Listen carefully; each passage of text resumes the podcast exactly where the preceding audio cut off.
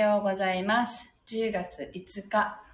水曜日朝の9時26分になりました。音色の紡ぎ手、日川茜です。この番組は沖縄県浦添市から今感じる音をピアノに乗せてお届けしています。そしてこの番組はスタンド FM と YouTube ライブの同時配信でお届けしています。はい、わかめちゃんおはようございます。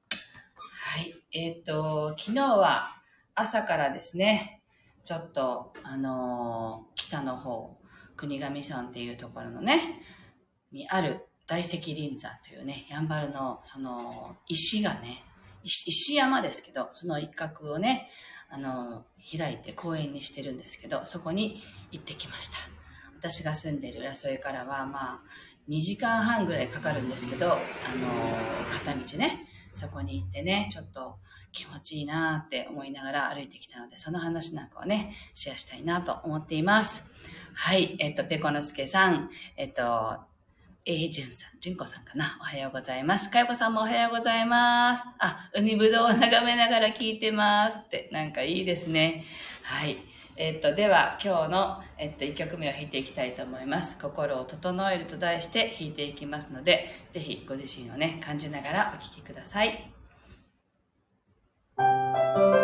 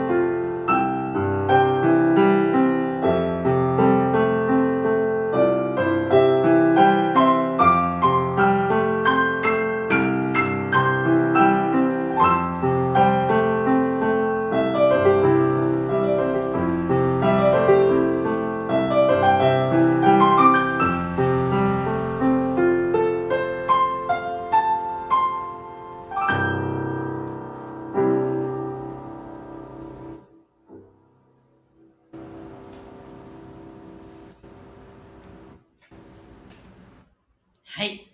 今日の1曲目を弾かせていただきました。ルーム4433、おはようございます。はい。えーっと、昨日は、あの、大石林山に行ったのは2回目ですね。1年ぶりぐらいに行ったんですよね。で、まあ、あの一帯、アスムイって言われている、あの、山があって、あの、そこは、まあ、大石林山の敷地内にはないけれども、同じこう山の中の一角に大石林山があるんですよね。で、その、アスムイっていう山は、あの、30代の前半ぐらいの時に、めちゃくちゃ登ったんですね。で、あの、その山はまあ、霊山と言われてる山でね、まあ、あの、いわゆる霊域とか聖域とかって言われる山ですけど、なんか、そこに登れば何かが変わるってなんか信じて登ってた時期がすごくあってその頃って本当になんか辛い時期だったんですよね。でまあ初めて登った時に連れて行ってくれた方があのこの山の頂上に行くと、まあ、自分となんか決別したいものとをあのなんていうのか決別できるっていうあの意味合いがあるように思うから一緒に登るって言われて行ってで私はまあ何も感じないタイプだったんであのそこで決別できるできるエネルギーを感じることはできなくてもそこに登る登れば決別できるのかって思ったらもう必死にね何回も登りましたよね。その初めてくれ登るのを連れてってくれた方はとは1回しか行かなかったけどその後もまあ1人で登るのは怖かったんで岩山だし本当に山なんでね。だからあらゆる人を連れて 自分が登りたいがためにしょっちゅう登ったんでなんか今今登りたいかって言われたらなんか登りたくないんですよね。なんかいろんな感情がよみ蘇ってくるじゃないけどなんであんなに登ってたんかなって今は思いますけどそれぐらいあの頃ってその抜け出したい何かがやっぱりあったんですよね。でも本当にその山の頂上から見える景色は本当に素晴らしくってでそこの上にある、まあ、右岸樹っていうのがあってね。まあ、あのいろんなことが書かれてましたけどそこに書かれているものは、まあ、神様の名前とかが彫られてるんだけどその中にね確かね天使とかねそそういう西洋系のね名前も書かれていてそれをものすごく不思議に思ったのを覚えているんですよね。で一番最初に登った時になんか日本の神様と並んであなんか西洋のその天使だとかそういうものまで書かれてるって一体ここはどこなんだみたいなねあの不思議な気持ちにもなったけどなんかその時にあの何にもまあ見えない世界のこととかあんまり分かんない中でも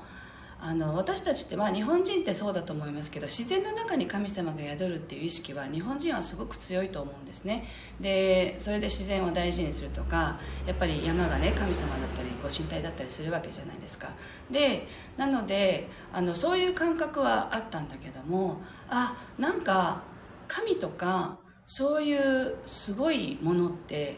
全ては一つにつながるんだっていうのをなんかその時に意識したのは覚えているんですね。だからあの東洋も西洋もなく世界は一つであるっていうなんかそういう感覚は持ったのは覚えていて。っていうのがアスムイという山の思い出でその山のこう連なってる山の一角に大石林山っていうのがあるんですよね。でまあ 大石林山に行った話がすごい前置きが長くなっちゃいましたけどその大石林山っていうのはやっぱり岩岩場があってでもまあ歩けるコースがいくつかあるんですね。30分コースとか40分コースとかっていうねこうルートがいくつかあってそれ登っていくんですけど私は今回はそれそれとはまた別にガジュマルの森っていうコースがあってあここに行きたいなと思ってガジュマルの森のコースも歩いたんですよね。だから本当にまあガジュマルの木がもうなんていうのこう枝からこう降りてきたものが地についていてもうすごく広がっていてすごく見事なガジュマルがね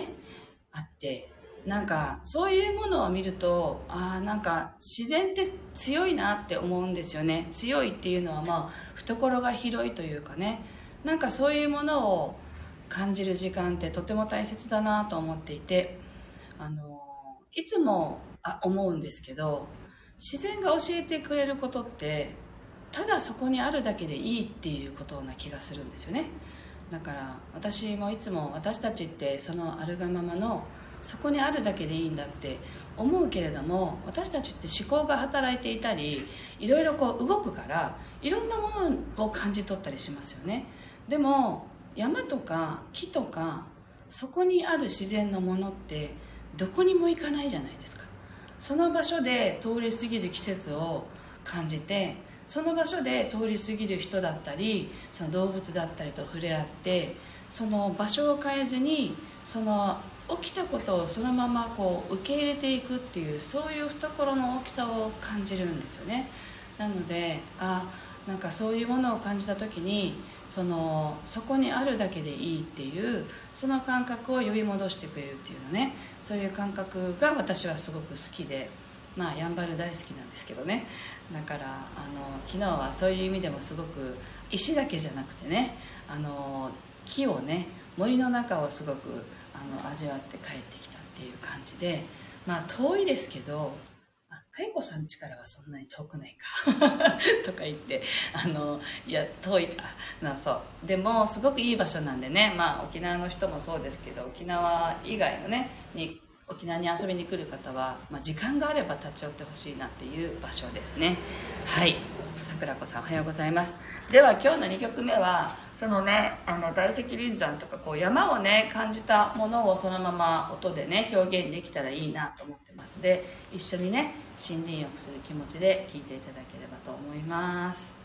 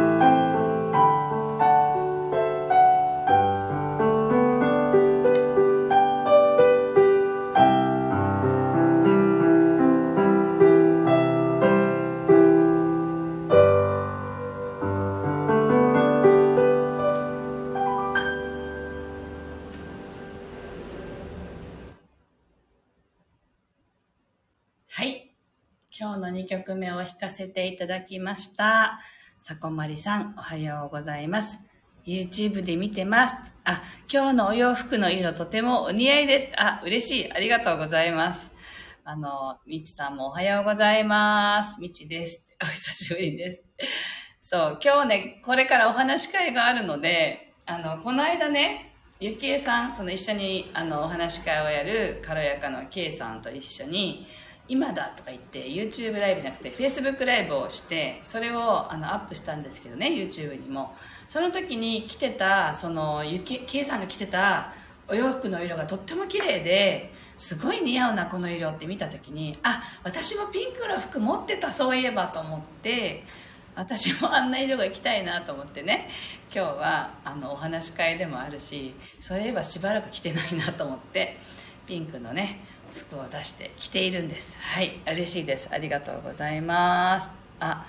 ペコノスケさんはみちさんのそう体体式マッサージをね神戸で受けたんですよね。っていうねあの会話がこうね YouTube でねチャットでされてるのでなんか見てたら嬉しくなりました。はいえっと はじめましてミクミントさんありがとうございます。はいえっと入ってきてくださったのにごめんなさい。もうそろそろ今日はおしまいです。とか言って。